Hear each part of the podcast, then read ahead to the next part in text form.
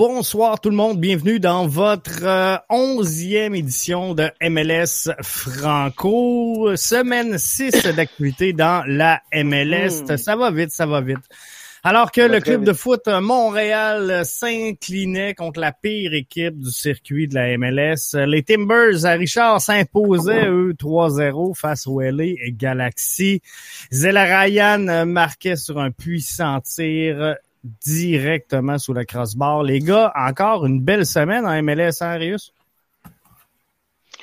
Une semaine, euh, GF, et puis euh, euh, du, beau spectacle parce que on voit les fans qui reviennent dans les estrades tranquillement. et puis en même temps, ben, on voit que certaines équipes commencent vraiment à prendre leur forme et puis leur chimie et puis leur constance aussi sur le jeu et puis euh, continue à nous épater sur le terrain.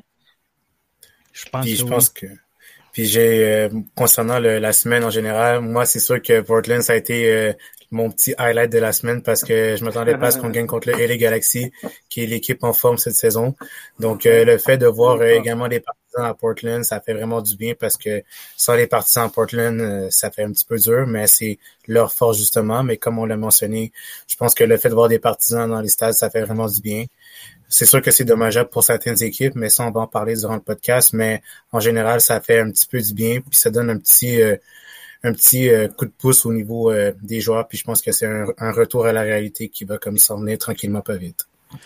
Dure semaine, les gars, pour nos équipes canadiennes. Le CF Montréal qui s'incline. Toronto qui offre une clean sheet à Orlando qui était privé des services de Nani, suspendu pour avoir touché un arbitre. Et pendant ce temps-là, ben, euh, Marc Dos c'est toujours à la recherche de solutions pour faire décoller sa formation qui s'incline encore une fois. Euh, cette fois-ci, c'était contre Houston, si je me trompe pas.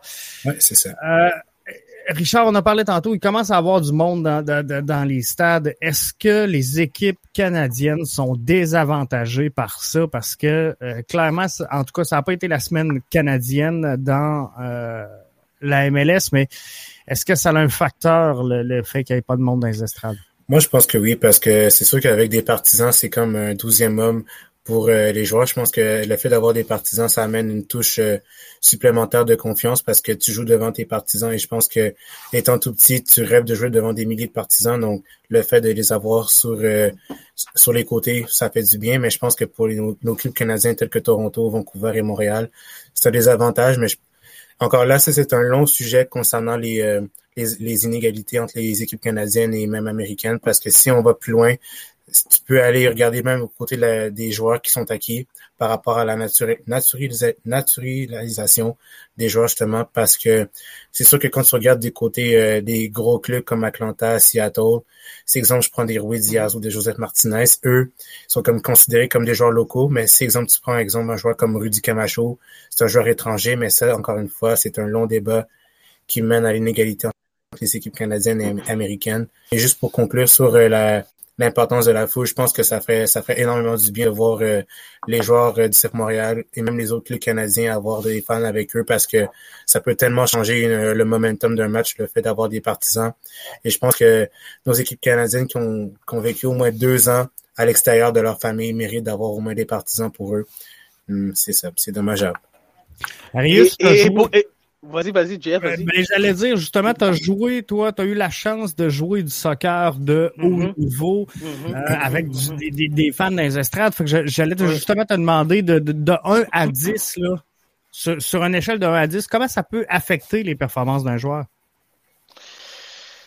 Euh, ça, je, peux, je te pourrais te dire 8 sur 10, ça peut affecter la performance d'un joueur. Euh, les émotions que ça amène une foule euh, dans, dans, chez un joueur. Puis aussi, euh, euh, le joueur aussi, il le sait mentalement quand il est chez lui, quand il est à l'extérieur, l'effet qu'il va avoir, les émotions qu'il va avoir, le retour qu'il va avoir de ses partisans. Donc, juste une anecdote comme ça, entre parenthèses, je peux te dire, j'ai des, j'ai connu des gars qui ont joué en Allemagne. puis ils jouaient chez eux, ils jouaient pour l'équipe locale, puis ça a été difficile de performer à cause de la façon que les spectateurs les traitaient sur le terrain, parce qu'ils étaient différentes cultures. Il y a plusieurs aspects dans le métier, malheureusement, GF, qui fait que des fois, qui vient très difficile pour les joueurs à gérer sur le terrain. En ce moment, il y a d'autres facteurs qui fait en sorte qu'il vient en désavantage des équipes canadiennes, qui est le facteur de COVID-19. Euh, et on le sait depuis l'année dernière, ça a désavantagé ces, ces, ces équipes-là parce que ils ont dû rester en bulle, ils ne voyaient pas leur famille. Richard l'a bien mentionné, donc c'était difficile mentalement pour eux euh, de, de, passer à travers des tests euh, jour après jour. Donc euh, toutes sortes de protocoles à suivre, à respecter, et en même temps ils doivent performer. Et en plus, ils doivent performer, ils sont pas à la maison, ils doivent performer constamment contre comme Richard a dit, la, le douzième joueur sur le terrain qui est les partisans. Richard, le CF Montréal s'incline. Et on, on, en avait parlé, ben tu en avais parlé la semaine dernière, tu parlais de, de match piège dans le, le, le podcast. Euh, mm -hmm. Clairement, ça a été ça. Ça a été ça pour euh, le CF Montréal cette semaine, un match piège et on a tombé euh, directement dedans. Maintenant, bon, il y en a qui disent, OK, finalement, c'est pas si pire que ça. Euh, il y en a qui disent, bon, OK, c'est dommageable. En tant que fanaliste, en tant qu'analyste, en tant qu'observateur, moi, je me disais, si on s'en va à la pause de l'euro et qu'on qu est positionné dans les équipes qui accèdent aux séries, parce qu'il va y avoir quand même 7-8 rencontres de jouer, là, dépendamment des clubs, euh, moi, je pense qu'on on n'est pas si pire. C'est comme ça que tu le vois. Si le CF Montréal est bien positionné pour les séries à la pause de l'Euro, c'est signe que dans l'ensemble, ça sera pas si pire malgré tout. Moi, je pense que oui, parce que si tu regardes au début de la saison, il y avait plusieurs pronostiqueurs qui nous voyaient comme bon dernier dans la MLS. Et là, mm -hmm. le mm-hmm. fait de voir euh, notre équipe aller un peu plus haut, en haut du classement et juste le, sur le bord de faire des séries éliminatoires, c'est une petite victoire en soi pour les joueurs et même pour euh, l'entraîneur Wilfried Nancy qui a eu beaucoup de d'inquiétude par rapport à son euh, sa, sa, son expérience en tant qu'entraîneur-chef. Mais je pense que oui, c'est important de terminer la saison, ben, de conclure la saison euh, avant la, la, pause internationale de l'Euro euh, avec une participation pour les séries éliminatoires parce que je pense que en ayant ce petit euh, ce petit confort en parenthèse si je peux me permettre ça va nous assurer aussi de comme avoir quelques par rapport aux autres équipes parce que c'est sûr que ça va pousser un peu plus durant le mercato estival qui va arriver également. Je pense que le fait d'être bien positionné, ça nous, ça nous donne un peu plus de confiance justement et je pense que pour la suite des choses, ça peut être une, ça peut être euh, bénéfique parce que si tu commences la saison avec une fiche un peu perdante avec euh, des, des points qui sont, on va dire, échappés, ça va être un peu plus difficile de rattraper l'écart perdu entre les équipes qui sont déjà qualifiées et les équipes qui se battent pour les séries éliminatoires. Donc je pense que être classé sur le bord des séries éliminatoires, même de faire des séries, c'est une c'est un excellent un excellent geste de la part du CF Montréal. Arius perd contre Atlanta dans la dernière minute de jeu, c'est ça fait mmh. mal au hmm. cœur. Perdre contre Cincinnati, un club qui, à mes yeux, serait même pas en MLS s'il y aurait une promotion-relégation. euh, ça, ça fait d'autant plus mal. Euh, mais la MLS, elle a cette particularité-là que tu peux gagner contre des bons, des, des, des, mauvais clubs, des bons clubs. Tu peux perdre contre des bons clubs, tu peux perdre contre des, des, des mauvais clubs. Tu dis souvent, euh, quand l'arbitre débute le match, le ballon est rond pour tout le monde. Euh, ça, ça, se peut-tu que Cincinnati soit tout simplement la bête noire du CF Montréal? Parce que ce club-là est pas bon. est-ce que c'est, est-ce que c'est est-ce que c'est le CF de Montréal qui eux-mêmes qui se qui se met dans une situation comme ça avec euh, le, le, le, le Cincinnati, le FC Cincinnati? Parce que je peux pas comprendre une équipe qui arrive avec euh, ça fait c'est la qui arrive sur la sixième septième semaine de la saison aucune victoire donc euh, euh CF de Montréal qui est très bien positionné qui viennent de perdre un match qui les a fait très mal à Atlanta, que je pense qu'en général, qu'ils avaient fait une bonne prestation. Euh, et puis encore une fois, malheureusement, euh, un match qui devrait facilement, puis quand je parle de constance, puis quand je parle de euh, aspirer euh, au titre, euh, ben il faut que tu commences à gagner contre des équipes comme FC Cincinnati, GF. Euh, moi, contrairement, oui, c'est vrai que le CF de Montréal est bien positionné en ce moment. C'est inacceptable de perdre un match de cette façon. Puis on en a parlé souvent l'année dernière aussi. Ils ont eu de la difficulté à gérer des avances et puis ont perdu des matchs en fin, en fin de rencontre. Est-ce que c'est la même, c'est la même chose qui, qui, qui, qui, qui, commence à se reproduire? Euh, je sais pas, qu'est-ce qui arrive? Euh, oui, c'est ça, on a-tu évolué? On a-tu évolué dans cette, cette, cette formation-là? Parce que, dans le fond, les problèmes qu'on voit dans les derniers matchs, c'est les mêmes problèmes récurrents qu'on avait à, l'époque de l'Impact. C'est les mêmes problèmes qu'on a toujours eu les mêmes problèmes qu'on a toujours eu, puis il faut trouver une façon rapidement comment gérer ces fins de match-là. Et puis encore une fois, on a vu une équipe qui est très faible au niveau aérien dans la boîte. Euh, c'est là qu'on perd des, des, deuxièmes ballons, les premiers et les deuxièmes ballons, et puis des mauvais positionnements. Tu as parlé souvent aussi du, du de, de, Diop dans sa position. Puis j'ai trouvé qu'il était des fois mal positionné aussi dans, sur les deuxièmes ballons euh, pour pouvoir faire le, le, deuxième arrêt ou le troisième arrêt. Euh, donc une équipe qui, qui en ce moment, oui, bien positionnée, mais la confiance est en train de s'affecter tranquillement, de se faire. Ça, peut survenir, Richard, cette confiance-là? Arius parlait de euh, problème de contrôle aérien. Je pense, que le, plus euh, ben, euh, le meilleur joueur qu'on a pour jouer ça, c'est Johnson. Je, je comprends pas qu'on on le laisse de côté à ce moment-ci. Moi, c'est juste que je comprends pas pourquoi on a mis Eric, Hurtado à la place de Johnson, parce que moi, je pense que Eric Hurtado, c'est un super sub, parce qu'encore là, je pense qu'il faut, qu'il faut s'adapter en fonction de l'adversaire, parce que si tu regardes Cincinnati, c'est des joueurs qui sont quand même assez physiques euh, au niveau de la défense avec Jeff Cameron et Valencia, le défenseur euh, de Cincinnati. Je pense que Johnson aurait fait du bien, justement, en tant que pivot, mm-hmm. pour soutenir justement Kyoto, parce que Kyoto, c'est qui est assez physique, mais qui est aussi rapide et qui est capable de casser un petit peu les lignes entre les défenseurs. Je pense qu'avec Johnson, Abe Kyoto serait fait la bonne peur, mais c'est sûr que le match en tant que tel, ça, c'est une, ça fait mal, mais je pense que c'est une ça, ça va être une remise en question sur certaines choses parce que c'est sûr que si exemple je prends Georgi Mihailovic, c'est quelqu'un qui, qui est venu dans le club pas pour perdre face à des équipes de ce genre-là. Donc euh, le fait de, de juste le dire publiquement devant euh, devant, devant le coach, même devant les partisans, ça démontre à quel point il y a beaucoup de caractère. Mais je pense que ces équipes-là, faut pas les prendre à la légère parce qu'en MLS, tu peux te faire surprendre même par des petites équipes, même quand il y a tellement pas de superstars.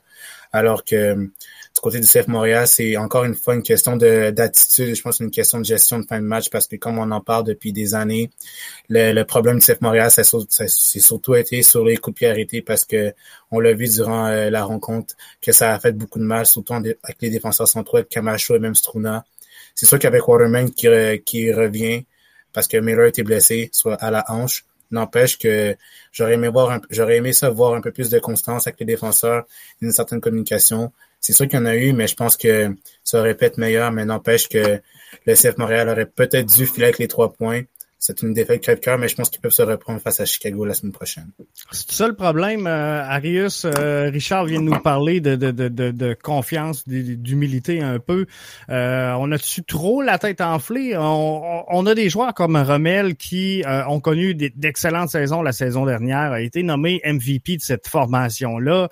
Et là, cette année, ben, on, le voit faire des, des, des, des Instagram live à 2 heures du matin. Ce serait mieux de se coucher et de la mettre dedans mieux se coucher et de la mettre dedans puis pas vite parce que euh, en ce moment, écoute, euh, le dernier match, euh, il a manqué le but vraiment ouvert, la, chance de, de, de marquer son, son, son, deuxième but de la saison. il a complètement raté sa chance. Et en même temps, c'était pas son mauvais, c'était pas le pire de ses matchs, parce qu'il a créé pas mal d'occasions dans ce match-là. C'est juste qu'il n'a pas réussi à, à, à, à le mettre dedans. Puis pourquoi on l'a amené ici? Pourquoi il a gagné l'année dernière le meilleur joueur? Parce qu'il la mettait dedans l'an dernier. Donc, si cette année, il ne peut pas la mettre dedans, mais il va falloir qu'on prenne une décision rapidement avec Kyoto parce que en ce moment, j'ai comme l'impression que Kyoto veut faire en sorte à savoir à l'équipe et au staff que c'est lui l'attaquant numéro un. C'est pas Johnson, mais parce que les deux, j'ai l'impression que les deux peuvent pas être sur le terrain en même, même, au même moment. Donc, on doit faire jouer l'un ou l'autre. et puis on fait la rotation avec Hurtado. C'est ça que je, commence à un peu comprendre dans, dans ce que je vois. Mais j'aurais, moi, hier, j'aurais préféré de reposer Kyoto si on voulait reposer euh, quelqu'un et mettre un Johnson avec un Hurtado en avant contre une jeune équipe comme FC et Cincinnati. Et puis Johnson, je pense qu'il était bien parti avec ses deux buts. Et puis, peut-être qu'il aurait pu nous en donner un autre aujourd'hui, euh, euh, hier euh, contre Cincinnati. Écoute, le choix appartient à l'entraîneur. C'est facile pour nous de le mentionner de, ainsi, mais de l'extérieur, c'est aussi, c'est aussi très visible de voir en ce moment. Moi, j'aime pas personnellement l'attitude de Kyoto en ce moment sur le terrain. Moi non et il, il, il, travaille pas comme un leader. Et puis, euh, et on le voit que ça a un effet sur son jeu, puis il rate des buts ouverts. C'est son, c'est son langage corporel, en fait. Quand tu le regardes sur le terrain, tu vois que il se fâche pour rien parce qu'il s'attend à une, passe au pied, alors que la passe passe de l'autre côté, mais n'empêche que même si tu dois rater ta passe, tu dois quand même aller travailler devant le filet pour aller gagner tes ballons. Je pense que c'est ça le problème avec Kyoto. N'empêche que c'est un excellent joueur, mais c'est sûr que au niveau de la confiance, euh, la tête est un petit peu trop enflée, puis je pense qu'il veut trop en faire aussi. Exactement. Et la, confiance, elle est pas là, c'est clair. C'est la question d'ailleurs que j'avais posée à Wilfried Nancy euh, tout de suite après le match. Euh, je, demandais à Wilfried, je dis Wilfried, euh, Romel Kyoto, c'est zéro tir cadré dans ce match-là, c'est une passe sur quatre ratée. C'est euh, en tout cas, je n'ai pas les stats à portée de main là, mais euh, ça n'a pas été un bon match pour Romel Kyoto, bien que il, s'est repris là.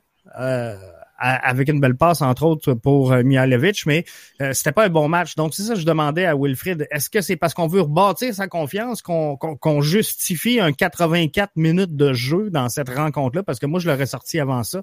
Ça, c'est euh, définitif, mais ça, ça, peut-tu être ça? Le problème présentement, l'inexpérience de Wilfred Nancy fait que un joueur vedette comme ça, t'es patient puis t'oses pas trop tirer la plug parce que tu veux pas perdre ton vestiaire puis tu veux euh, ok c'est c'est mon leader. Tu sais que c'est lui qui va te faire gagner mais là tu dis regarde euh, je, je, vais le laisser là je vais acheter à paix. C'est drôle JF parce que je pense que c'est la première fois qu'il fait quatre joue 80 minutes dans, dans cette année depuis le début de la saison. Puis on, a, on en a discuté la semaine dernière que l'entraîneur sortait habituellement ses, ses attaquants de pointe, ses attaquants numéro un, à la 60e, 60, 70e minute de jeu. Donc, là, il a donné un 80 minutes à Kyoto. Est-ce que c'est un message qu'on passe que c'est Kyoto le numéro 1? Mais si c'est Kyoto le numéro 1, que qu'on s'arrange que Kyoto la mette dedans, puis que Kyoto nous fait gagner des matchs. Parce qu'en ce moment, il nous fait pas gagner des matchs. Et puis, on a de la misère à gérer nos avances. Et puis, euh, il faut qu'il change son attitude euh, sur le terrain. Je sais pas comment qu'il laisse dans le vestiaire, mais en ce moment, il faut qu'il change son attitude sur le terrain. Richard l'a bien mentionné, son langage corporel en dit beaucoup. Et puis, euh, en ce moment, l'équipe est quand même euh, en position de playoff. Donc, euh, c'est pas une, une alerte d'alarme là, mais il faut il faut que l'équipe trouve la solution rapidement parce que euh, encore une fois, je le répète, on a beaucoup de misère à débalancer la défense dans le tiers offensif à débalancer la défense adverse dans le tiers offensif parce qu'il y a personne qui challenge les défenseurs, il y a personne qui prend les défenseurs un contre un ou un contre un dans la boîte ou sur l'aile. En ce moment, je vois J'en vois pas d'attaquant qui, qui, crée des choses en ce moment.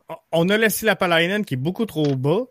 Euh, pour faire ce genre de travail-là, mais la Lapalainen, je regardais son match, d'après moi, il y a une feinte dans son petit pack-sac.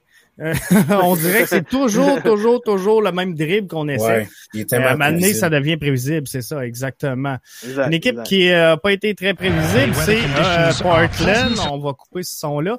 C'est les Timbers à Richard qui ont eu, ben, je dirais pas un match facile parce qu'on a gagné 3-0, mais là, Richard, il pouvait pas perdre. On lui donne un penalty, on lui donne une carte rouge. non, c'est tout est sur la, tout est à portée de main. Je pense qu'on pouvait pas perdre ce match-là. Mais comme tu l'as dit, c'était un match plutôt difficile sur le papier parce qu'on s'entend que le LA Galaxy, c'est pas mal l'équipe de l'heure en ce moment. Surtout mm. avec Chicharito qui marque euh, énormément de buts cette saison. Et le fait que Portland, avec les nombreuses, euh, les nombreux blessés, mm-hmm. ça fait un petit mm-hmm. peu mal au moral, mais on a pu voir certains joueurs éclore, dont Eric Williamson, le jeune joueur américain, qui aurait peut-être dû, selon moi, faire l'équipe euh, américaine des U23 pour la qualification des, Jeux olympiques. Mais pour revenir à la performance euh, des Timbers, j'ai beaucoup aimé l'apport de Van Rankin, c'est le défenseur latéral droit de Portland, a amené beaucoup de verticalité, beaucoup d'offensive aussi pour alimenter ses attaquants, justement avec Philippe, Philippe Mora qui a marqué deux buts et Diego Valeri, encore une fois, qui a marqué sur un penalty. Il n'y avait pas intérêt à rater ce penalty parce que durant la CONCACAF, il en a raté pas mal, mais il, il, a rentré. J'étais pas mal content. Mais ce que j'ai beaucoup retenu, c'est que la défense a été solide en général et on n'a pas entendu parler de Chicharito durant le match parce que Chicharito, c'était le joueur à surveiller parce que il y a une séquence incroyable de sept buts en six semaines, je crois. Six, sept semaines, mais dans l'ensemble, je suis vraiment satisfait de, de, la performance des Timbers, puis ça va être que du positif pour la suite des choses parce que les semaines vont arriver, ça va s'engranger, donc les blessures vont vont, euh, vont pouvoir les gens vont pouvoir ouais exactement s'estomper puis je pense que pour la suite des choses ça va faire du bien pour la formation de Savarissé. C'est clair. C'est ça ils ont Vas-y, ils ont repris l'horaire d'aller, c'est ça que je voulais dire. Ils ont pris d'aller. Mais, mais des fois, tu l'as dit, ça a l'air facile, tu l'as bien dit, 3-0. Ben, le score, des fois, veut rien dire. Hein? Euh, et, et, et les Timbers ont été, je pourrais dire, euh, chanceux de gagner ce match-là parce que euh, ils se faisaient dominer au début parce que si on regarde bien, les Galaxies avaient quand même une bonne une bonne possession du, temps du ballon. Même à la 44e minute, malheureusement, Williamson prend une carte rouge et ça a tout changé le match. À partir de là, le momentum a complètement basculé de l'autre côté. Et puis, on a un Timbers qui a répondu très rapidement. C'est une équipe qui est très vif pour dans les contre-attaques. Euh, quand ils gagnent la balle au milieu de terrain, ils transigent, ils transigent très vite vers l'avant. Et puis, ont profité de cette occasion-là pour finir le, le match 3 à 0. Euh, Diego Valeri, et comme tu as bien dit, Richard, n'a pas eu euh, à, à, rater son, pénalité. Mais encore là, tu vois, ça, c'est des équipes qui profitent. Euh, et, quand on parle d'équipes qui sont capables de gérer leur match, de gérer les situations durant leur match, on parle d'une équipe comme les Timbers.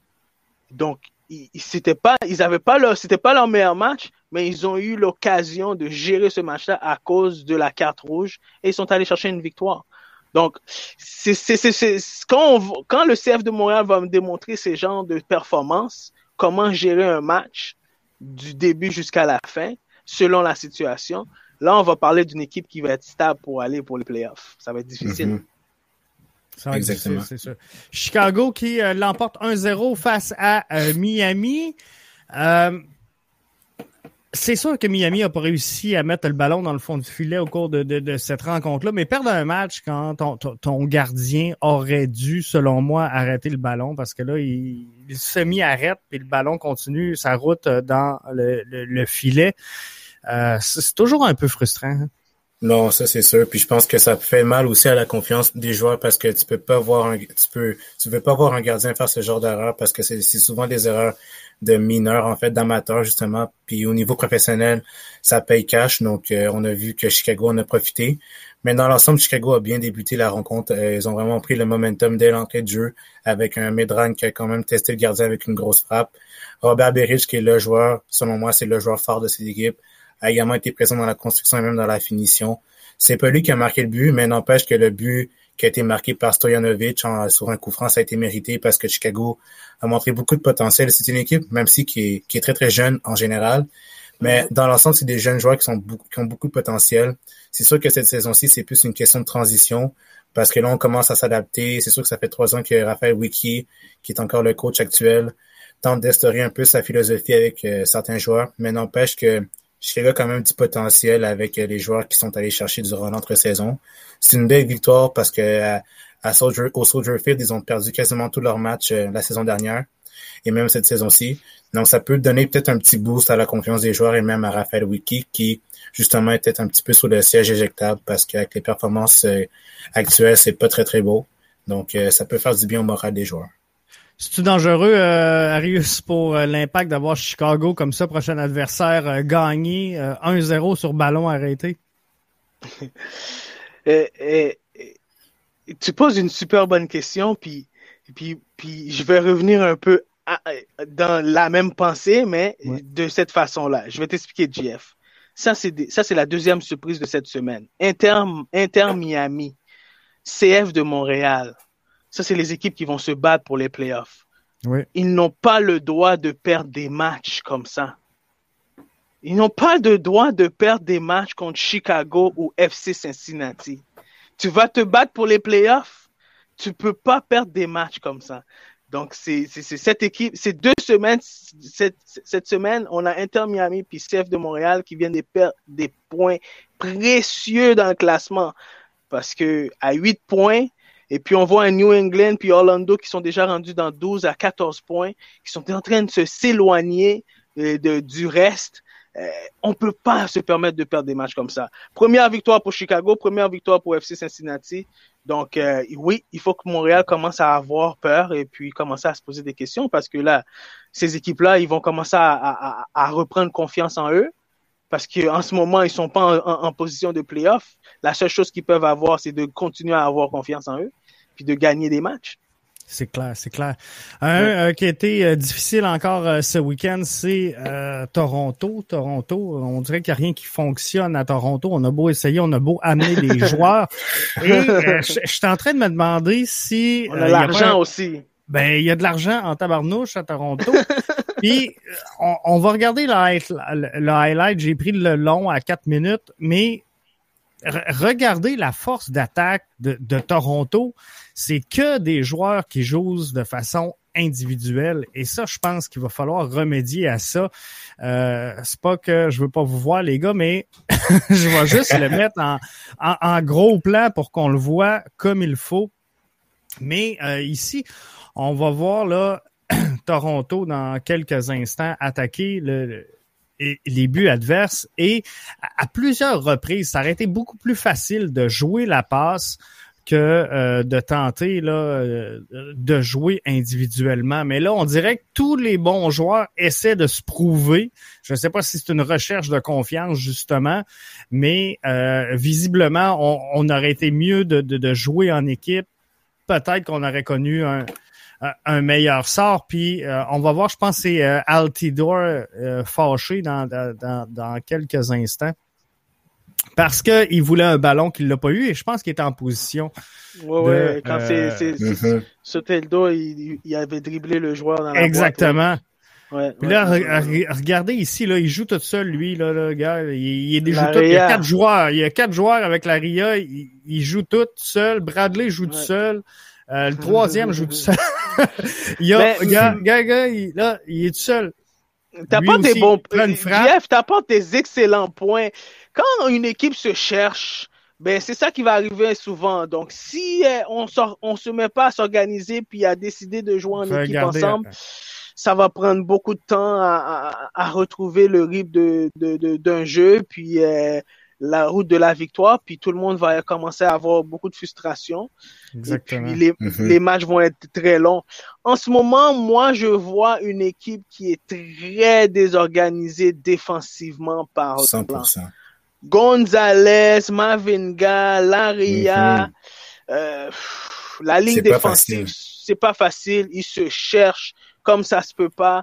Euh, GF et puis euh, donc c'est quand on se cherche défensivement, c'est difficile de gagner des matchs parce qu'on tire de l'arrière, donc euh, c'est difficile d'avoir un rythme de jeu puis d'avoir le aussi sur son sur, sur ce qu'on veut mettre euh, dans le plan de jeu tactiquement parlant. Puis je pense juste pour faire du pouce là-dessus, c'est sûr qu'au niveau du placement défensif de Gonzalez, il jouait un petit peu trop haut, tout comme Mavinga, ce qui créait de l'espace aussi dans le centre. Donc mm-hmm. ça, mm-hmm. permettait à Teshua Kindele et même à Chris Muller et même à euh, Sylvestre de de, de Van d'attaquer en profondeur. Donc euh, ça, c'est quelque chose à travailler durant l'entraînement. Mais je pense que du côté des Torontois, ce qui manque, je pense que c'est vraiment Alejandro Pozuelo parce que offensivement, c'est sûr que Soteldo commence à tranquillement à trouver ses aises parce qu'on l'a vu avec quelques gestes techniques, euh, ça a été un peu plus concluant. Il n'a pas marqué, mais n'empêche qu'il a amené beaucoup de verticalité et beaucoup, d'offensive du côté des Torontois.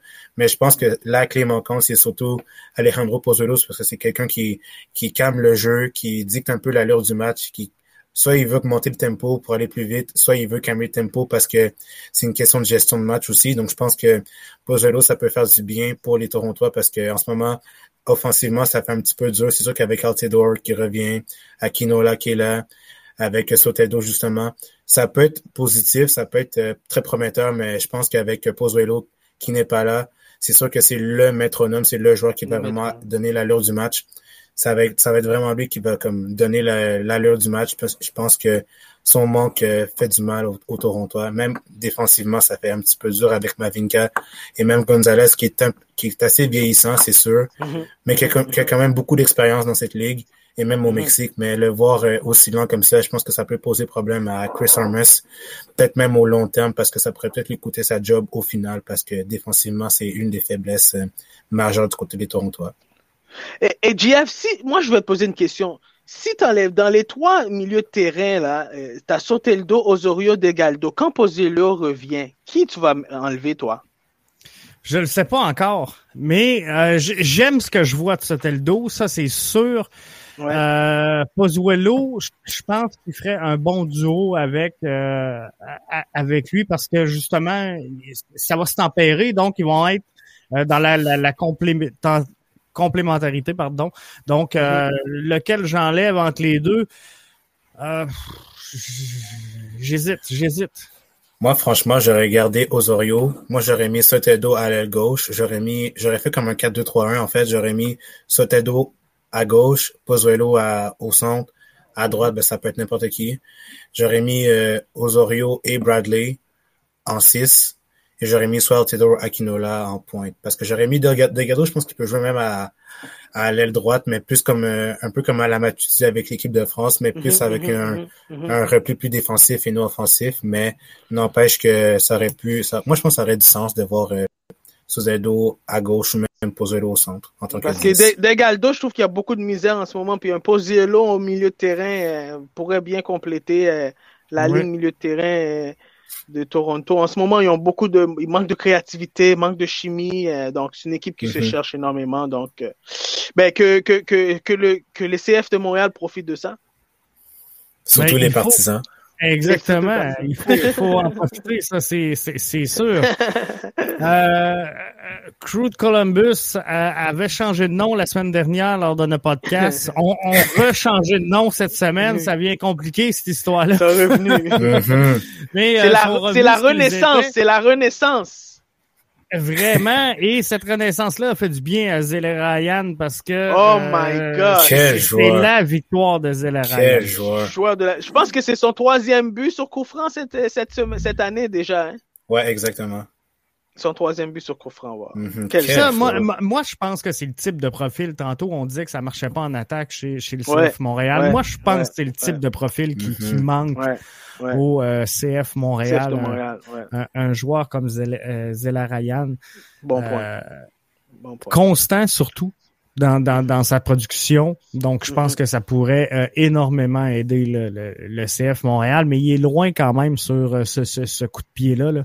Et direct sous le crossbar, comme je l'ai fait. C'est magnifique. C'est magnifique. Mais tu sais, Jeff, on, on, amène nos, nos, nos opinions, excuse-moi Richard, on amène nos opinions, puis souvent je voulais le mentionner, je l'ai pas mentionné. On amène nos opinions euh, sur le CF de Montréal, puis on donne notre, notre, point de vue, puis euh, euh, on a notre pensée critique de, de l'amateur ou comme technicien ou comme podcaster ou comme analyste.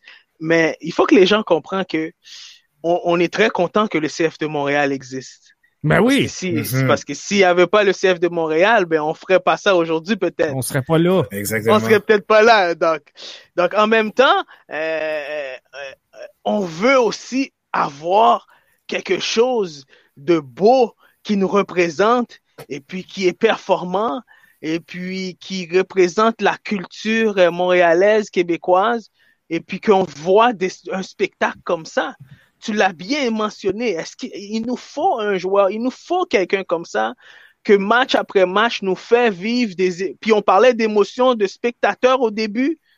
Ben c'est ça la game. C'est ça qui manque à Montréal. C'est ça, ça joueur étincelle là. Game. Voilà, exactement. Donc, si on n'a pas ça, ça va être difficile d'aller chercher encore la communauté et surtout avec le rebranding. Tu parlais de rebranding avec Columbus. Mais Zela Ryan, il va faire oublier le rebranding assez vite s'il continue à donner des performances comme ça. Mhm, c'est définitif. Totalement. Puis si on continue un peu sur cette vague-là, si vous vous rappelez de l'effet Drogba, je pense que ça, ça prendrait ce genre de ce genre d'attaquant-là qui peut animer les foules. Parce que Drogba, c'est non seulement un joueur euh, emblématique au niveau du foot, mais c'est aussi une personnalité assez forte au niveau du euh, au niveau de la politique. Puis je pense que le fait d'avoir des joueurs comme ça, qui peut animer une foule, même avec un Alessandro Nesta qui est venu, parce que c'est sûr que c'est un petit peu passé sous le radar, mais le fait d'avoir Alessandro Nesta pour tous les joueurs de soccer ou même tous les connaisseurs de soccer qui savent qui c'est, c'est quand même une légende assez euh, connue dans le monde du foot. Puis je pense que le fait d'avoir des personnalités comme ça à Montréal, ça cadre parfaitement parce qu'une ville comme Montréal, c'est assez une ville, c'est une ville qui est assez cosmopolite, qui a beaucoup d'origines, de, différents horizons à travers le monde. Et je pense que l'équipe en général reflète à peu près la ville et même à peu près toute la province du Québec. Donc, euh, c'est ça, ça prend des joueurs un peu comme Alazela Ryan, mais ça va s'en Moi, je suis pas inquiet parce que Olivier Renard, c'est quelqu'un qui est très, très, intelligent. C'est un, et très rusé. Puis je pense qu'avec Georgi Mialovic, c'est sûr que c'est pas le même profil que Zela Ryan. On se rapproche à peu près du même profil, mais n'empêche que d'avoir un joueur comme ça, un peu comme à la Piatti autrefois, ça nous prendrait ce genre de joueur-là qui peut comme rallumer les foules et même euh, faire taire un peu plus le rebranding parce que ça a fait un petit peu mal durant euh, le début de la saison. Puis, puis Jeff, excuse-moi. Il, faut cette étincelle-là, il faut ce spectacle-là pour amener les gens à se déplacer. Voilà, voilà. Puis en, en passant, Jeff, justement, tu sais, quand on parlait de, la, la, semaine dernière, quand tu as montré le, le, le, le les salaires des joueurs, puis les joueurs qui étaient les plus... Moi, Wanyama, honnêtement, après, j'ai réfléchi à ça. Après, dans la soirée, j'ai fait, Wanyama, 3 millions, c'est vrai? 3 millions de dollars, Wanyama, je veux un, je veux un plus beau spectacle que ça, là. C'est ça. On s'entend. Il faut que ça soit excitant. Il faut que ça soit excitant, là. Plate qui va être un récupérateur. Tu veux voir un gars qui va faire la différence dans la boîte? Wanyama à 3 millions, hier, le ballon sur la tête, il faut qu'il la mette dedans. Il faut qu'il la mette dedans. Euh, moi, je pense qu'à 3 millions, ce ballon-là, t'as pas le choix. Faut qu'il trouve le du filet. Totalement. D'après moi. euh, il aurait, dû, il aurait dû marquer, il aurait dû marquer comme à la DC United la saison dernière sur coupé de coin parce que c'était à peu près la même trajectoire qu'il a eu sur sa tête, mais n'empêche qu'il a été, qui a été stoppé, mais Wanyama aurait dû, aurait dû, selon moi, la marquer. Puis pour revenir aussi sur le 3 millions, c'est sûr que moi, je trouve ça un petit peu excessif avec les performances qu'il nous fait. Ça, c'est un opinion personnelle. C'est vraiment beaucoup. Puis je pense que l'argent du 3 millions, tu aurais pu l'investir ailleurs pour un joueur qui est un peu plus électrisant, même un jeune joueur, un peu comme à la... Je vais prendre un exemple, c'est un petit peu trop euh, cliché, mais comme le NYCFC. C'est ça, c'est une équipe qui est très, très riche. Qui a signé le nouveau Neymar. Ouais, Thales euh, Magno de Vasco da Gama. Donc, je pense que ce genre d'argent-là, tu aurais pu l'investir un peu comme à la New York, à la NYCFC. Mais le, mm-hmm. CF Montréal se sont contentés de Wanyama, qui est pas un mauvais joueur, mais c'est sûr qu'un 6, c'est pas celui qui va animer les passions et les foules. Ça. Nous, on veut un joueur qui veut faire des petits dribbles, des, euh, des petits passements de jambes. Mais n'empêche que Wanyama livre un petit peu la, livre la job, mais c'est pas le joueur qui va comme ranimer les foules, en fait. Parce que dans, quand on regarde la répartition des, des, des salaires, là, les, les formations qui sont les plus spectaculaires, les plus électrisantes, qui ont la, meilleure relation avec leur public, on se cachera pas, c'est ceux qui ont mis l'argent en avant et non en arrière du terrain. C'est carrément ça. Je pense que c'est ça le, la beauté de la MLS. C'est ça. Totalement. Un qui a mis son argent en arrière, c'est euh, Matt Jess. et, et, là, je veux, je veux qu'on voit parce que euh, Matt Jess c'est quand même un, un, bon défenseur normalement. Euh, regardez-le ici, là, rater une première fois, rater une deuxième fois, se faire complètement endormir une troisième fois. oh my God! Ça n'a pas été. Et, et, là, je pense qu'il savait. Je pense qu'il savait quand, quand ils ont marqué, là. Ah, ah, il dit non, mauvaise journée au bureau. mauvaise journée pour de vrai. Mais ça, là, souvent, euh, mais JF, JF, euh, euh, euh, en passant, c'est des très bons, euh, tu, tu, nous sors des très bons montages parce que ça, c'est quelque chose aux défenseurs à ne jamais faire. De vouloir se débarrasser du ballon. À ce niveau-là, tu peux pas vouloir te débarrasser du ballon à ce niveau-là. Et combien de fois on te dit contrôle le ballon, lève la tête, euh, regarde où ce que tu veux sortir le ballon. Donc, euh, euh, c'est au prix qu'on donne les joueurs aujourd'hui à ce niveau-là, inacceptable. Dans la MLS, si la MLS veut encore être reconnue comme une bonne ligue à travers le monde, il faut qu'on améliore ce genre de, de, de, de, de niveau, d'action là. Mhm. Il faut qu'on améliore ça. Il faut qu'on améliore ça. Exactement. Puis juste pour faire du pouce là-dessus, vu qu'on parle de salaire aussi, je pense que le fait de voir Franco Haha marquer un but sur penalty, juste pour faire du, juste pour faire une, parenthèse, c'est son premier but cette saison.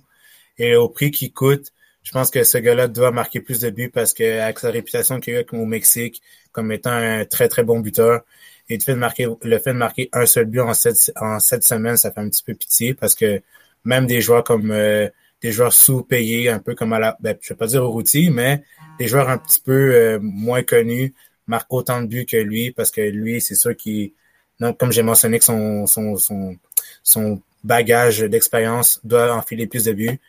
Donc euh, moi, je trouve ça dommageable. Mais encore une fois, comme on l'a dit durant le début des podcasts, FC Dallas, c'est une équipe qui va se battre durant, euh, durant cette saison parce que c'est pas facile au niveau défensif. On a avec Matt Hedges, qui pourtant c'est l'un des très très bons défenseurs à travers la ligue. Mm-hmm. Euh, avec des jeunes joueurs aussi qui montent.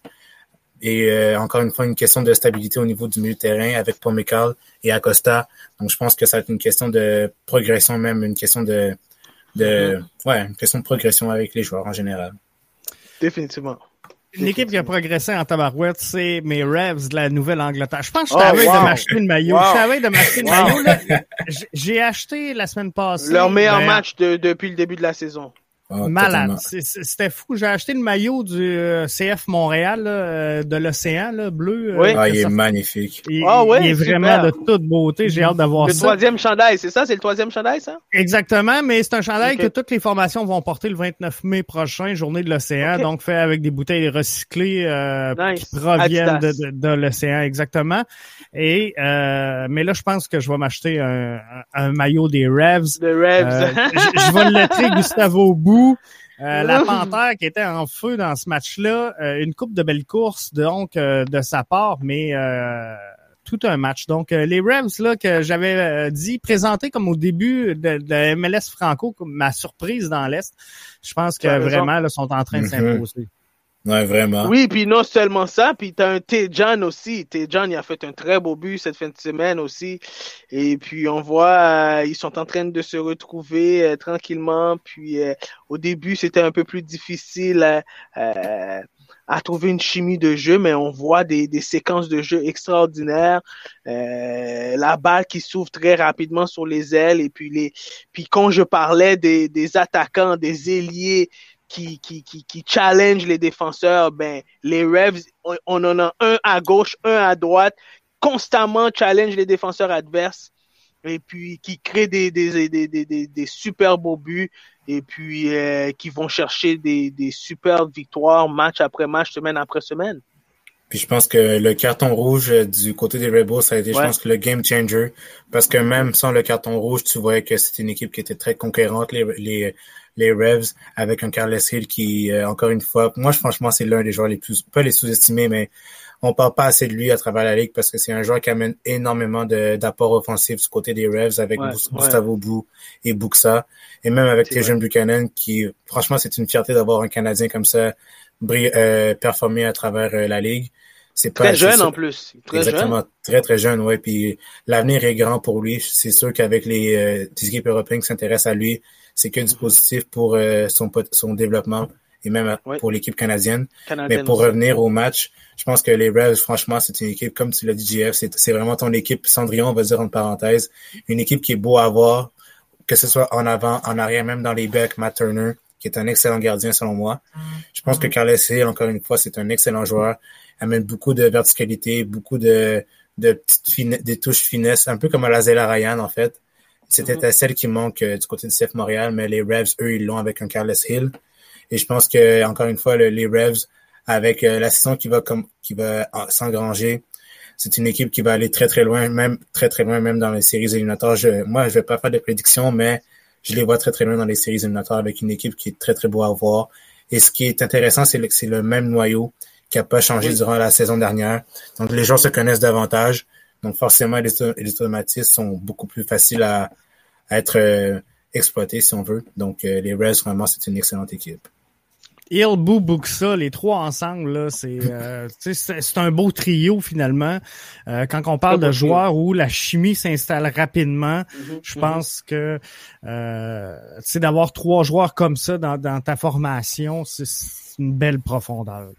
Ouais, belle profondeur. Tu, tu, tu, le mentionnes exactement ce que je voulais mentionner. C'est une belle profondeur parce qu'en ce moment, Bombery est, est, même pas titulaire. Donc, Bombery vient comme, comme remplaçant. Donc, Bombery pas titulaire.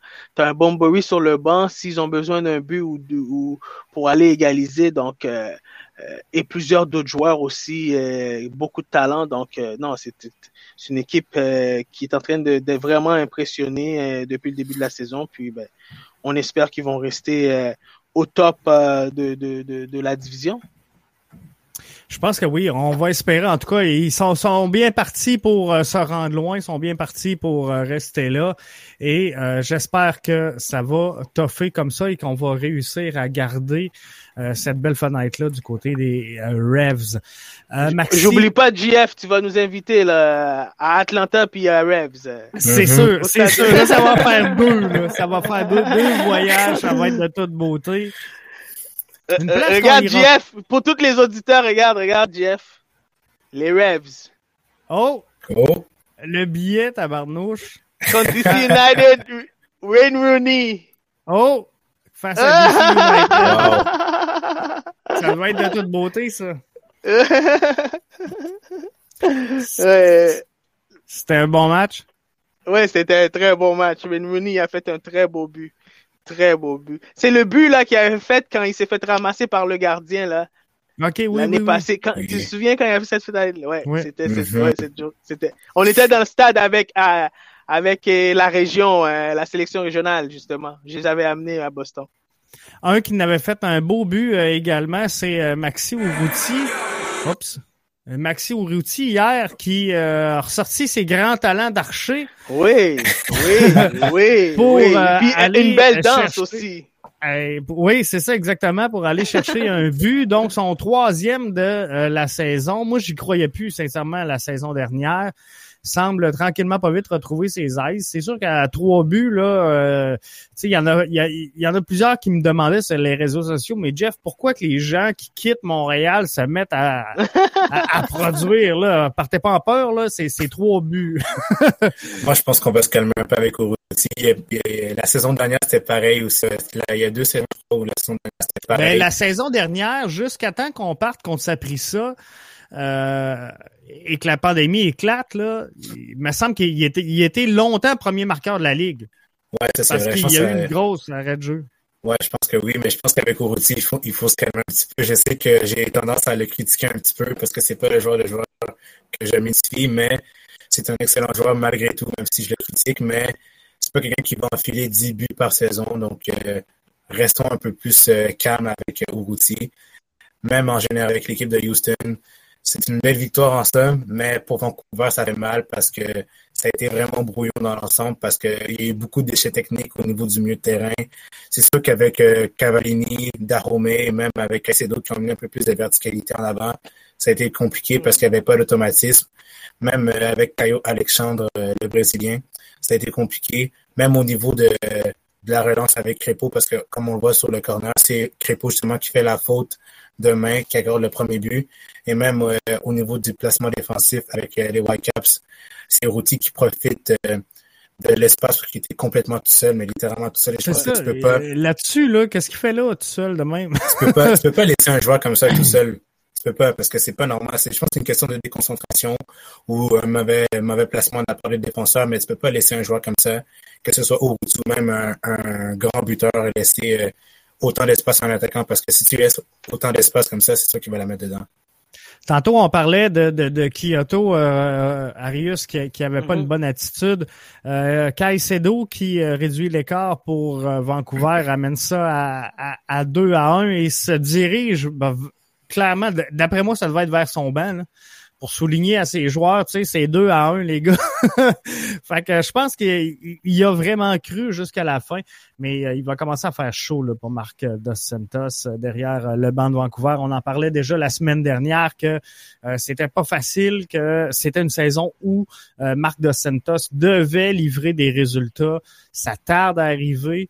Et, et, là, c'est sûr que bon, il y a Annan qui est absent de, de cette formation-là, quand même un joueur désigné pour Vancouver. Mais d'un autre côté, c'est la plus petite masse salariale de la MLS. Donc, on ne peut pas s'attendre non plus à les voir premiers, mais euh, je pense qu'ils sont capables quand même de, de, de plus que ça. Là non seulement de plus que ça, mais euh, une constance, une constance. Puis, puis je parle constamment de constance, guys, parce que si on n'a pas de constance dans ce qu'on fait dans la vie, des fois, ben, ça va être difficile de voir à quel, euh, quel moyen que vraiment qu'on a, qu'est-ce qu'on a vraiment euh, dans les mains. Puis je pense que le Vancouver Whitecaps a une équipe pour faire les playoffs et a une équipe pour aller très loin dans les playoffs. Euh, puis en ce moment, il se cherche énormément. 61% euh, au niveau de la possession du ballon dans ce match-là. Euh, euh, euh Houston Dynamo qui jouait juste seulement sur la contre-attaque ont trouvé le moyen de gagner ce match-là. Cinq changements de la part de Marc Dos Santos. Donc, quand tu commences à faire cinq changements dans un match, c'est parce que tu cherches des solutions. Ça fonctionne, il n'y a plus rien qui fonctionne. Donc, il va falloir que euh, l'équipe rapidement se remet sur euh, sur le bon chemin parce que des Ricketts, des Baldi, des Raposo, des Cavallini, c'est quand même des beaucoup de joueurs, des Cornelius, c'est quand même des beaucoup de joueurs d'expérience. Donc, il va falloir qu'on trouve une solution rapidement pour aller chercher euh, le chemin de la victoire. Sinon, c'est comme tu l'as bien mentionné, JF, euh, il fait très chaud en ce moment pour Marc de Santos.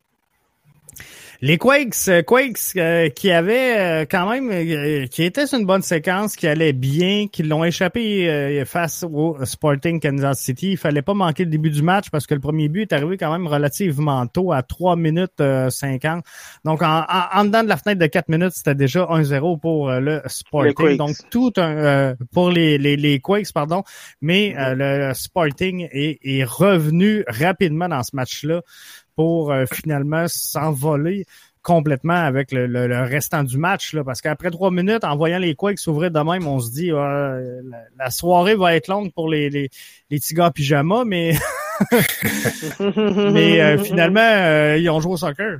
Ouais, vraiment, puis ça démontre à quel point les joueurs de Kansas City ont beaucoup de caractère parce que c'est sûr que marquer dès l'entrée de match, Exactement. Puis je pense que le fait de marquer très tôt dans le match du côté des Earthquakes, ça peut faire mal à la confiance. Mais dans l'ensemble du match, les, euh, Kansas City a été très très bon. Dans l'ensemble, euh, Pulido qui a été dans les bons coups, qui a marqué deux buts, je crois. Même euh, a été euh, auteur d'une passe décisive pour le but de Charlie, je crois. Donc déjà là, le fait de le voir comme ça, ça fait bien. Parce que c'est sûr que Sporting Kansas City, c'est une équipe qu'on s'attend à gagner beaucoup de matchs durant la saison. Mais au début, le début de saison ne démontre pas tout le potentiel que cette équipe peut avoir parce que avec les nombreuses acquisitions qu'ils ont faites, c'est sûr qu'avec Izima Mirin qui est un petit qui est blessé et le retour de Tim Melia dans les buts, ça, va faire énormément du bien pour la défense de Kansas City. Je pense que tous les ingrédients sont bons pour que cette équipe connaisse beaucoup de succès durant la saison. Et c'est sûr que cette victoire-là, ça va faire du bien pour euh, Sporting Kansas City pour la suite des choses. Par contre, pour San Jose, c'est sûr que là, c'est encore une remise en question de la part de, des Quakes parce que c'est sûr que laisser autant d'espace pour Polido ou même pour Chaloui qui ont fait un ballon sublime pour des joueurs gardiens, ça, ça remet en question le, le, le, placement. Peut-être même euh, limite la, tactique de jeu de, de, Almeida qui est plus axée sur le pressing man-to-man, ce qui fait en sorte que les joueurs sont beaucoup plus blessés, euh, mm-hmm. blessés, sont plus pressés, donc beaucoup plus euh, épuisés. Beaucoup plus de pression, oui. Exactement. Puis je pense que tout ceci fait en sorte que c'est une remise en question, mais n'empêche que, que, que les courses ont beaucoup de potentiel avec des jeunes joueurs comme Kate Cowell, qui a seulement 17 ans, que Wondolowski marque quand même des buts à un, jeune. C'est jeune, là, mais pas dans le monde du soccer, mais c'est positif de le voir marquer encore une fois. Mais il n'a pas marqué, mais son expérience fait tellement du bien à une équipe aussi jeune comme ça. Et, et, c'est ça, à un moment donné, on pourra pas tout reposer parce que oui, euh, il y a énormément de talent du côté de, de Wondolowski, puis euh, je pense qu'à venir jusqu'à maintenant, il y a une, une, carrière quand même assez exceptionnelle, mais euh, on peut pas tout reposer la, la puissance offensive sur ses épaules. Non, moi je pense pas. Oh, je pense non, que... surtout pas. Et non, mais je pense que je pense que c'est une question de peut-être des gestion d'émotions, même une gestion de au niveau de, la tactique d'Almeida. Peut-être pas changer des pièces par pièce parce que c'est sûr qu'il faut pas se reposer sur un seul joueur parce que le sport en général, c'est un sport collectif puis que c'est le 11 qui doit montrer plus de caractère et un peu plus de positivisme parce que c'est sûr que échapper des victoires comme ça, des matchs comme ça, ça fait mal à la confiance. Donc euh, dans l'ensemble, je pense que c'est une remise en question euh, de la part des Quakes. Donc euh, pour la suite des choses, ça reste bon. T'allais-tu rajouter quoi, Rives? Ben, j'allais rajouter, c'est que, tu au, début de l'année, on, on, les plaçait pas trop haut, les Quakes. Puis, ils nous ont surpris depuis le début de l'année. Et puis, pourquoi? Parce que tu avais un jeune Cowell euh, qui nous surprenait et puis euh, euh, qui prenait l'équipe adverse rapidement en, en contre-attaque et puis qui marquait des buts. Puis, mais depuis, depuis que les Quakes euh, ont une, une, une séquence de défaites, c'est parce que Cowell n'est pas impliqué dans l'attaque ou n'a pas marqué de but. Donc, euh, on voit l'impact que le jeune a, a, a, eu dès le début de la saison pour une équipe comme les Quakes. Donc, euh, donc si les Quakes euh, ont besoin de rester dans la course, ben, il faut que, justement, tu l'as bien mentionné, JF, ben, on peut pas juste mettre l'attaque sur le dos de Wondonowski et juste, il faut, il faut qu'il faut qu'il y ait d'autres joueurs qui, qui produisent pour que l'équipe reste, reste en course pour les séries. Un match chaudement disputé, LAFC euh, Colorado, mais euh, c'est LAFC dans euh, cette rencontre-là qui aura réussi, réussi. à prendre le, le, le, dessus. Là aussi, on, on, on, le voit bien dans les estrades, commence à avoir pas mal de monde, donc tranquillement, pas vite. On, on, reprend nos habitudes du côté de la MLS et éventuellement, donc, on va avoir du monde pas mal dans, dans, dans les estrades, mais beau match donc pour LAFC. Vraiment, ça a été un beau de la part de l'FT. Ça fait du bien de voir Diego Rossi marquer deux buts parce que. Deux buts. Deux buts. C'est avec Carlos Vela qui était pas là. Il était là dans ce match. Il était là aujourd'hui. Il était là, il était là. Exactement. Il était là, il était là. Mais c'est sûr que dans les matchs précédents, il était pas très, très là. Mais le fait de le voir, ça fait du bien. Je pense que ça va faire du bien aussi pour euh, Bob Bradley parce que on en avait parlé hier. Il était peut-être dans la, était, était un peu dans la soupe chaude parce que les performances ne reflétaient pas tout le potentiel que l'équipe avait mais le fait de le voir euh, jouer comme ça, puis je pense que ce que j'ai remarqué dans ce match-là, c'est surtout euh, le, LFC, le LFC qui était plus euh, le LFC qu'on connaît, parce que c'est une équipe qui, qui, aime dominer, qui aime prendre possession du ballon, qui aime dicter la l'ordre d'un match. Beaucoup. Et je pense que ce match-là, ça a été l'exemple parfait de LFC contre le Colorado, qui, étonnamment, on joue avec trois défenseurs, ce qui n'est pas normal, parce que généralement, on joue avec quatre défenseurs, mais on joue avec trois défenseurs ce, ce, match-ci. Ça a permis à Rossi, même à Atuesta ou même à Corey Bear, même à Carlos Vela de profiter de ses erreurs, de ses lacunes parce que avec toute leur capacité technique, leur vision, même euh, leur acharnement, je pense que ça a pu faire mal euh, du côté des euh, Colorado Rapids. Mais dans l'ensemble, le point positif que j'en tenais pour euh, les Rapids, ça a été euh, l'apport de Barrios parce que ça a été le joueur, je pense, avec Jack Price qui a emmené beaucoup de verticalité. Barrios qui a vraiment essayé de montrer un peu plus de caractère avec ses, son, ses bon opportunités. Joueur, excellent. Vraiment, c'est un très, très bon joueur. Pas beaucoup de lui, mais c'est un excellent joueur qui a un centre de gravité très, très bas en plus. Donc, c'est très, très difficile pour le défenseur central euh, de récupérer le ballon. Mais Barrio, Barrio, justement, je pense que ça fait du bien de voir euh, marquer autant de buts, euh, marquer un seul but, pardon. Dans l'ensemble, ça fait du bien de le voir, mais défaite fait mal pour le Colorado, mais n'empêche que c'est une équipe qui a beaucoup de potentiel pour la saison à venir. Arius Richard disait que euh, ça fait du bien de revoir Carlos Vela, de voir Diego Rossi marquer. Euh, dans le fond, tantôt, on critiquait un peu le CF Montréal, mais j'aime mieux avoir le line-up du CF Montréal et être cinquième que le line-up du LAFC puis être neuvième. c'est sûr, c'est sûr, c'est sûr. En regardant euh, euh, sur les papiers, quand on regarde sur papier, on voit un Diego Rossi, Carlos Vela, euh, Bird, euh, Atuesta, Palacios. Ben là, on, on, commence à se poser des questions. Qu'est-ce qui se passe avec LAFC Pourquoi ils sont en cette position-là?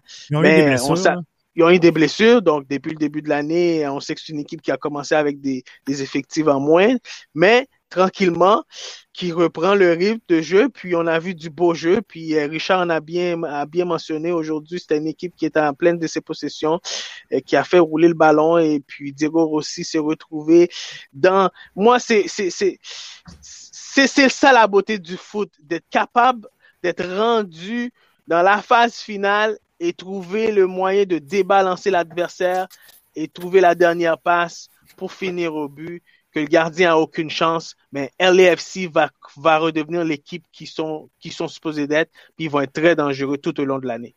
Parce que tu sais, la bonne nouvelle pour LAFC, c'est que euh, malgré tout, ils sont euh, la, la, la, quatrième formation, le, ben, ex avec la troisième, qui a accordé le moins de buts.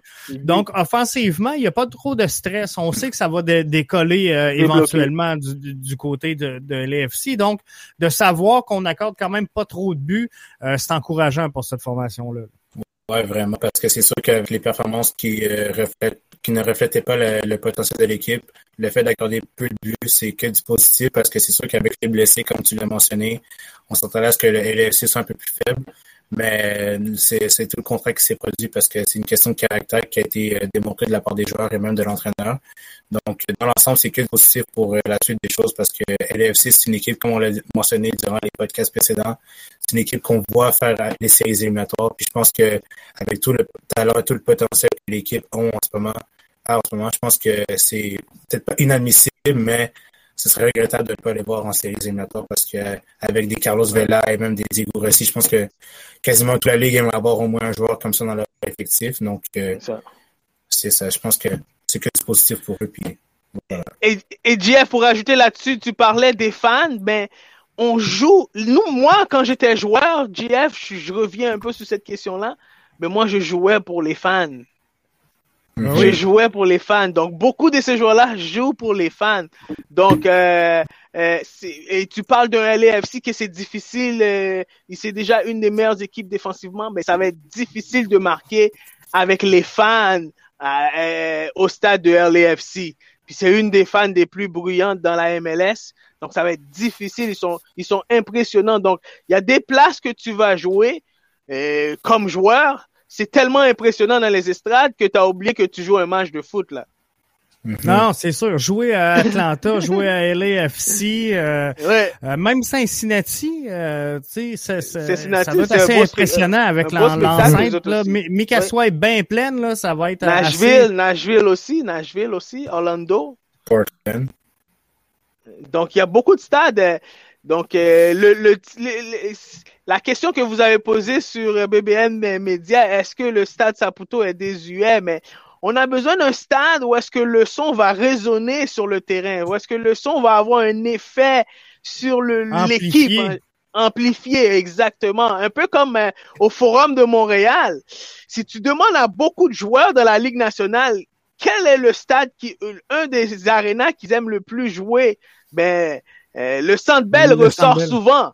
Le Sandbell ressort souvent parce que justement la façon que le Sandbell est fait, euh, quand les gens y crient, ben ça a un effet énorme sur les joueurs. Donc euh, définitivement 8, je te le dis, 8 sur 10 que euh, ça a un effet très positif sur les joueurs qui sont capables de gérer cette pression-là. Je pense que oui. Seattle, Atlanta, euh, les trois prochains matchs, dans le fond, on n'a pas les highlights parce que Seattle, Atlanta se jouait là, euh, sur l'heure du souper. Ouais, euh, Rui Diaz qui a marqué qui donc, pour Seattle, toute une machine. Hein? Ouais, vraiment. Lui, lui si je le prends, demain matin, je me fais une équipe, là, je, le prends avec moi, lui. Tu prendrais plus au lieu de Martin, José Martinez ou... Euh, je sais pas. C'est dur. Moi, je pense que oui. Je pense que oui parce que Martinez, j'aurais trop peur des blessures. Ah, ok, ça c'est un bon point. moi, j'aurais pris, pris Joseph, mais n'empêche que Louis Diaz est un excellent attaquant. Mais encore une fois, moi, ce que je remarque vraiment dans cette équipe-là, c'est vraiment une question de constance. Malgré les peu de changements qui ont été faits durant l'entre-saison, malgré les blessures. Richard, tu l'as bien dit, Richard, la, constance. Parce que c'est incroyable à quel point une équipe comme ça, avec très peu de renforts, arrive à engranger tellement de victoires. Je pense qu'ils n'ont même pas perdu un seul match durant la saison. Ils ont juste fait un seul match nul et six victoires d'affilée. Donc, c'est juste incroyable. Hein.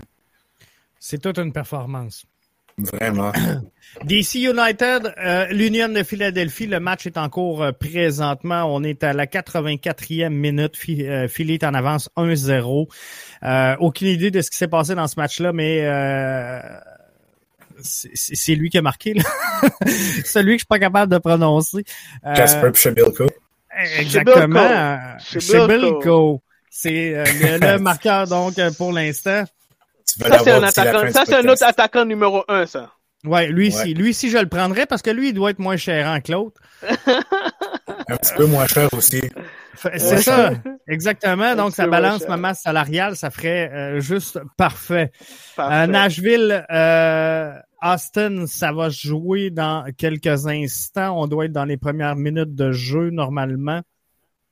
Au moment où on se parle, mais ça va jouer dans quelques instants. Donc, on vous fera le topo la semaine prochaine. avant de quitter les gars, euh, Jonathan David, premier Canadien à devenir champion, ça n'a pas rapport avec la MLS, mais champion de la Ligue 1. Euh, c'est, wow, hein? Ça fait du bien. Je suis tellement content. Mais moi, je suis content que le, que gagne parce que moi, je suis un petit peu tanné de voir Paris toujours gagner. Mais je pense que c'est bien de voir un Canadien encore une fois gagner à travers l'Europe parce que avec euh, Atiba Hutchinson, avec Carl Aaron, avec Milan Bohan et même euh, Scott Harfield qui ont gagné dans leur championnat respectif. Ça fait du bien de les voir euh, ensemble. Donc, euh, ça, fait du bien. Moi, je suis content de voir Jonathan David performer avec Lille parce qu'il n'a pas connu une saison, un début de saison assez facile. Ça a été une question d'adaptation. Mais dès qu'il a commencé à débloquer, ben là, tu voyais qu'il était parti pour un bon bout de chemin, mais qu'il n'était pas arrêtable. Définitivement. Puis je trouve que c'est super pour le, le foot euh, canadien et puis euh, le développement aussi du foot euh, canadien. Puis bon, ben si de plus en plus si on a des modèles de joueurs canadiens, ben le sport va être encore plus pratiqué. Déjà que c'est le sport le plus pratiqué, donc les joueurs peuvent plus s'identifier à, à certains modèles et puis pour continuer l'exploiter, pour continuer à développer notre sport. C'est juste dommage que euh, Jonathan David devient le premier Canadien de l'histoire à remporter le championnat de la Ligue 1, euh, un des sports les plus écoutés également au monde. Tu les plus pratiqués, oui, mais les plus écoutés également à travers la planète. Et euh, demain matin, on verra Jonathan David ni sur la une du Journal de Québec, ni le Soleil, ni le Devoir, ni la presse, nommez-les toutes. On, on, va se demander qui goal à Montréal demain. Là. mais, mais, mais, mais, mais encore là, est-ce que ça, ça nous en dit encore où, où, où elle est rendue notre culture footballistique? Mm-hmm. Ça nous en dit beaucoup, ça nous en dit beaucoup. Ben oui, Si c'est Kerry Price qui gagne la Coupe euh, mondiale euh, le demain matin avec le Canada, euh, ben, on en entend parler sur, il est en une, on en entend parler euh, sur le journal de Montréal. Donc, euh, euh, je suis, je suis entièrement d'accord avec toi là-dessus, Jeff. Et puis, malheureusement, on a encore un petit bout de chemin à faire pour que les gens comprennent que à quel point que le foot a un impact sur la culture québécoise aujourd'hui, en 2021. Et puis, bravo à des, à des Jeff Morancy, à des Richard à des des Arius, des Arius, et puis qui qui qui essayent de faire euh, connaître cette culture-là. Et puis qu'un jour euh, ben, que les gens euh, s'identifient à, à, cette culture footballistique-là qu'on parle.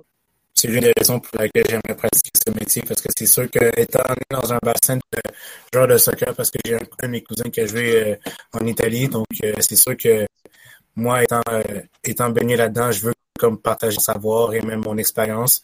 Mais moi, je pense que ça être une question de temps avant que le, le, Québec, euh, même les journaux montréalais, même les journaux québécois se rendent compte à quel point on a un, un, talent, un vivier de talent incroyable parce qu'il y a beaucoup de joueurs québécois qui sont qui jouent à l'extérieur du Québec et même à travers le Canada, même en Europe, qu'on n'entend pas parler d'eux, mais qui font tellement de bien pour leur club actuel. Et c'est que du positif pour eux. Puis je pense que c'est juste une question de temps avant que le soccer euh, soit vraiment mis en égalité avec le hockey. Ben oui, exactement. Puis tantôt, je parlais de euh, hors parce que je vais en parler plus tard cette semaine, sûrement avec euh, Arius, mais le CNHP qui euh, laisse tomber, ben pas laisse tomber les petits gars, là, mais euh, aura une cohorte seulement féminine pour la, la, la prochaine année scolaire. Et je parlais avec les gens des communications chez le CF Montréal. On me disait, on mentionnait que le CF Montréal a formé 54 Québécois euh, qui sont devenus professionnels à un moment ou un autre dans, dans le monde. Pas professionnels nécessairement aujourd'hui, mais qui ont déjà signé pro. Et euh, même s'ils ont pris leur retraite, là, c'est 54, donc professionnels. Et euh, je suis pas sûr que si on se met sur le coin d'une rue puis qu'on demande aux gens de nommer ne serait-ce que 10 Québécois professionnels à travers le monde, je, je pense que ça va être difficile très difficile, JF. Moi, j'ai un problème avec notre façon de, de développer le foot ici. Pendant que les autres pays essayent de trouver les moyens, les solutions de donner plus d'opportunités possibles à nos jeunes de se développer, nous, on ferme les portes. C'est complètement ça. C'est complètement. Je comprends pas moi comment on va faire. À travers notre système, on a un, on a on a un sport étude. Maintenant, le sport étude euh, veut veut pas. Quand ton fils était au sport étude, JF, qu'est-ce qu'on lui disait? Ben, as la chance d'aller au CNHP, de continuer ton développement puis peut-être euh, faire l'équipe, euh, l'Académie de l'Impact, ou peut-être faire l'équipe du Québec, ou éventuellement peut-être être sur les équipes nationales. Mais aujourd'hui, c'est plus le cas, là. Mais non. Donc aujourd'hui, qu'on me dit que les, les, garçons, on, on, les met de côté pour l'instant, puis c'est la dernière cohorte qu'on va travailler avec. Mais qu'est-ce qu'on va faire de tous les joueurs élites de cet âge-là qui joue au foot au Québec? Qu'est-ce qu'on va faire? Parce qu'on en produit plus que 20, c'est ça. Il y a plus que 20 bons joueurs de soccer au Québec euh, à chaque année. Ça, c'est, c'est, c'est garanti. On va en prendre 20. Là, c'est, on n'a pas le choix chez l'Académie de l'Impact. Ben, du CF Montréal. Et euh, tu sais, ça me fait rire parce que je trouve tellement que j'ai hâte de voir si Soccer Québec va réagir à ça, mais euh, je trouve tellement qu'on parle des deux côtés de la bouche parce que on, on veut pas ouvrir la porte aux, académies de développement, mais par contre, on ferme le réseau scolaire pour dire, regarde, le développement va se faire chez le CF Montréal, qui est une entreprise privée. Donc, ça marche pas. Et, et, et j'ai rien contre le CF de Montréal. Ben moi non j'ai rien non plus. Euh, faut qu'il soit ambassadeur. Faut qu'il soit dans l'équation, c'est sûr. Il faut qu'il soit dans l'équation. Puis j'ai rien non plus contre le fait que si Soccer Québec se rend compte que oh peut-être que en ce moment dans notre pyramide ce système-là ne fonctionne pas, il faut le il faut le, le revoir, il faut le remettre sur pied. Mais donne-nous une explication de la façon qu'on va faire pour continuer à développer ces joueurs-là qui font partie de l'équation aussi.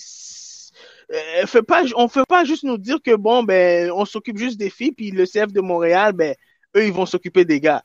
Le CF de Montréal fait pas partie de l'équation des clubs qui font partie du Soccer Québec. Selon moi, parce que peut-être j'ai, j'ai pas compris tout à fait euh, c'est quoi la, la, la restructuration qu'ils vont mettre en place. Mais en tout cas, euh, je pense qu'il il doit avoir des réponses par rapport à, cet article. C'est ça, parce que pour l'instant, moi, ce que je lis entre les lignes, là, en tout cas de ce que je comprends, de ce que j'interprète personnellement, puis je, je veux pas dire que c'est ça parce que euh, j'ai pas adressé la question à personne, mais de ce que je, je déduis, c'est que le CNHP va offrir comme des cliniques bien pointues aux jeunes, fait que euh, garçons, mais qui aura pas de programme scolaire. Moi, c'est l'analyse que j'en fais. C'est l'analyse que tu pris. Et puis moi, j'ai comme, comme compris aussi que les, les équipes du Québec n'existeront plus non plus, je pense. Ça se peut, ça aussi. Je, Parce que c'était le but derrière tout d'avoir le, le système le CNHP. Centre national de performance, c'était en fait d'avoir les athlètes des équipes du Québec dans le programme pour continuer leur développement et l'encadrement en fait. Donc, euh, c'est des questions à, suivre. Donc, euh, je vais aller faire mes recherches. Je pense que c'est des choses à savoir. Qu'est-ce qui se passe? Puis, euh, c'est important de pour les jeunes aujourd'hui qui, qui investissent beaucoup leur temps, qui vont au sport-études et tout, ben, de savoir c'est quoi, c'est quoi la suite pour leur cheminement. C'est quoi l'avenir, exactement? en attendant, on va aller voir le CS Montréal 67 Richard, notre milieu défensif, euh, milieu défensif ou milieu offensif, Richard? Euh, un 6, plus un 6 ou même un 8 plus euh, box-to-box, en fait. Puis, avez-vous commencé, là? Non, c'est juste, juste l'entraînement pour l'instant? En fait, on a eu un match tantôt. Avant d'arriver au podcast, j'avais un match, justement, donc je suis arrivé à temps. On a, on a perdu 5 à 3. C'est sûr que c'était un peu plus compliqué. Ouais, c'est sûr. On a, c'était notre premier match de préparatoire. Mais n'empêche qu'il y a quand même du positif. Pour ma part, euh, j'ai pas débuté en tant que milieu de terrain, j'ai débuté en tant que latéral gauche parce que tactiquement, ça a été un peu plus compliqué, mais on s'est, on s'est redressé. Mais par la suite, j'ai monté un, j'ai monté d'un cran, j'ai été milieu de terrain. J'ai même failli marquer un euh, j'ai même failli marquer sur coup franc. C'est bon, ça. Donc, euh, j'ai touché la barre, en fait. Mais bon.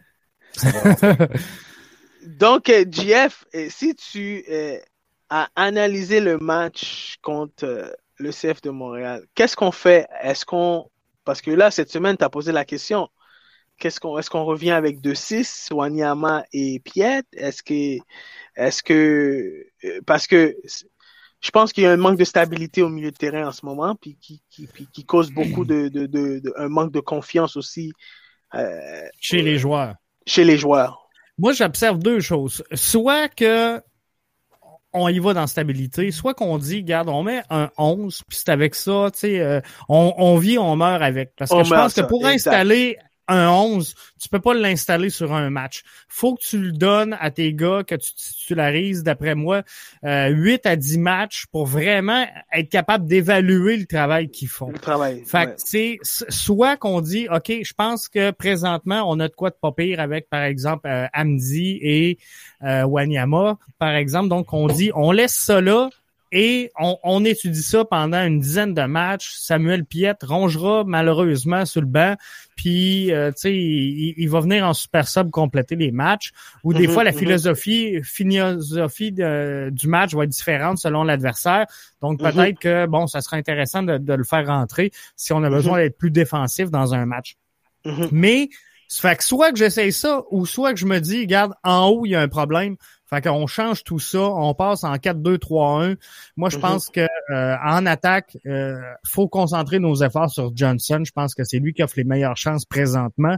Mais mhm. la, meilleure position, je pense, pour le mettre, c'est toute seule avec deux ailiers. Deux ailiers. Soit, que tu passes en 4-3-3, soit que tu passes en 4-2-3-1. Mhm. Donc, soit qu'on change le schéma, et que là, c'est ça, on se donne une dizaine de matchs ou qu'on continue comme on est là, mais qu'on se dit, regarde, pour 10 matchs, moi, je veux une stabilité dans l'effectif. Puis là, euh, tu sais, c'est peut-être le temps de le changer, là, parce qu'on s'en va en pause de l'Euro. Il reste un match contre Chicago. Euh, c'est peut-être le temps de dire, regarde, on va essayer d'autres choses, puis à, à, la reprise, si ça fonctionne, ben on continuera dans cet élan-là. Euh, et, il faut qu'on continue, il faut qu'on, puis tu l'as, puis, puis j'arrête pas de le répéter, la constance et la constance. Puis je vois qu'on est en train, on c'est la clé. Puis on est en train, c'est comme si on est en train de mettre, mettre une, un genre de instabilité. On est en train d'installer quelque chose de instable dans cette équipe. Donc, en ce moment, on, on joue. Est-ce que c'est Amdi? Est-ce que c'est Wanyama? Est-ce que c'est Piet? Est-ce que c'est Torres? Est-ce que c'est Mihailovic? Donc, bon, on sait que Donc, on a eu, si on regarde les, les derniers line-up et on regarde les derniers matchs, le line-up a beaucoup changé souvent, à part en arrière, qui a, ça a pas changé souvent. Donc, à partir de là, on sait qu'on avait une certaine stabilité à partir de là.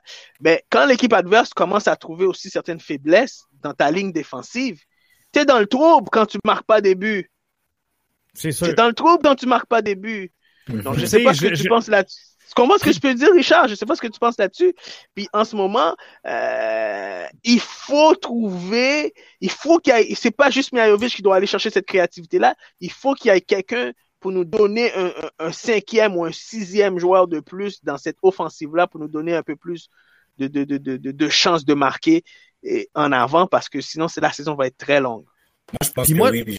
Juste pour, euh, juste continuer, en fait, juste pour euh, continuer ce que tu dire. Moi, je pense qu'on peut peut-être changer les, on peut brasser un peu le paquet de cartes parce que c'est sûr qu'avec autant de stabilité qu'on a en ce moment, si sûr qu'avec euh, la pause de, l'euro qui va arriver, je pense qu'on peut se permettre un peu de doser un peu à, mettre un Johnson ou même limite changer la formation parce que c'est sûr que dépendamment de l'adversaire, surtout que je vais prendre de haut Chicago parce que Chicago, c'est une équipe qui est un peu faible.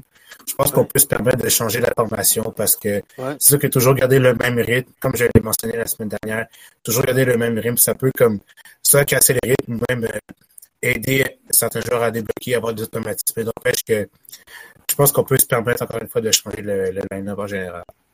Hmm. Puis tu sais, on se prend pas de cachette. La MLS, c'est pas une ligue de défenseurs. C'est une ligue que euh, tu gagnes à, marquer plus de buts que l'adversaire. C'est pas celui qui en concède le moins, c'est celui qui en marque le plus. Donc, pour le, pour le CF Montréal, ce qu'il faut, c'est trouver un moyen de marquer. 100%, il faut, sûr. Il faut trouver un moyen de marquer. Puis, on l'a dit, on l'a dit, puis je le répète, le CF Montréal, c'est pas l'Union de Philadelphie. L'Union de Philadelphie, ils, sont capables de défendre, mais ils ont un joueur typique chez, chez qui est capable de la mettre dedans. Tu comprends? Il y a un Santos aussi qui peut monter à, de temps en temps. Il y a un Montero qui peut, qui peut faire quelque chose de, de, de, de, de, de temps en temps au milieu de terrain. Donc, euh, si, il nous manque le, le, un ou deux joueurs qui peuvent faire la différence par match des fois. Et puis, je pense que ça fait plusieurs années euh, qu'on le cherche. Depuis le départ de Piatti, je crois, et un Drogba, d'un Divayo, par exemple, on n'a pas ce style de joueur-là qui, que on peut dire que lui, il va nous faire gagner le match. Limite à mettre Justin Mapp parce que c'est quelqu'un qui était très sous-estimé, mais qui était très, très technique aussi. C'est vrai, c'est vrai, c'est vrai, c'est vrai. Justin Mapp était vraiment, oui, oui, très bon. Il avait une très bonne patte aussi une bonne palette technique. Moi, j'étais un petit peu étonné n'y ait pas en Europe, mais Patrice Bernier avait déjà dit que Justin Mapp avait, tout le potentiel pour aller en Europe ou aller euh, être dominant dans cette ligue parce qu'il y a autant, il y a tellement, euh, tellement de présence technique que c'est pas normal qu'il soit sous-exposé à la ligue. Puis moi, je crois qu'en ce moment, l'entraîneur peut nous dire qu'est-ce qui lui manque pour être une équipe complète après cette semaine. Il faudrait peut-être que tu lui poses cette question-là, JF. Répète ça. Qu'est-ce qui lui manque? Qu'est-ce qui lui manque pour être une équipe complète? Qu'est-ce qui lui manque dans son effectif pour être une équipe complète? Parce qu'on n'est pas loin. Moi, je pense sincèrement qu'on n'est pas loin de la réalité. On n'est pas loin, mais il nous manque quelque chose. Il nous manque quelque chose, JF. Pour compléter ce, club, ce, ce groupe-là, il nous manque quelque chose en ce moment, puis on le voit entièrement parce qu'on a trop de joueurs pareils. Oui, c'est ça, exactement. On a trop de joueurs pareils. Trop de profils semblables. Trop de profils semblables, exactement, similaires. Ben, ça fait le tour déjà après 1h20. Super, guys. Super. Je pense que c'était un excellent show, encore une fois. excellent show. Hey, merci à vous autres. Merci aux auditeurs. Et euh, demain, euh, pas demain, mais la semaine prochaine, on, va avoir, c'est sûr, un MLS Franco pour faire le tour là, de, de, de, tout ça. Après, on va prendre une petite pause le temps de, de l'euro. Mais on mhm. sera peut-être des, des, petites capsules, les gars, si ça vous dit, euh, des petites capsules euros si euh, vous suivez. Parfait. Ça, je pense que ça pourrait être intéressant. Parfait. Définitivement, définitivement. Et puis, euh, le qui va finir meilleur buteur, qui va finir balle, hein, qui va gagner la Coupe d'Euro, qui va finir dans les, qui va sortir des groupes. Je pense que ça serait très intéressant. C'est ça, on pourrait se faire une coupe de petits poules, là. oui, définitivement. Quelque chose d'intéressant. Parfait. super. Merci à vous autres, les boys. Merci, à toi. Merci, Jeff. Merci. Bonne soirée. Merci. Bonne soirée à tous les auditeurs. Bye merci bye. à tout le monde. Bonne semaine. Bye.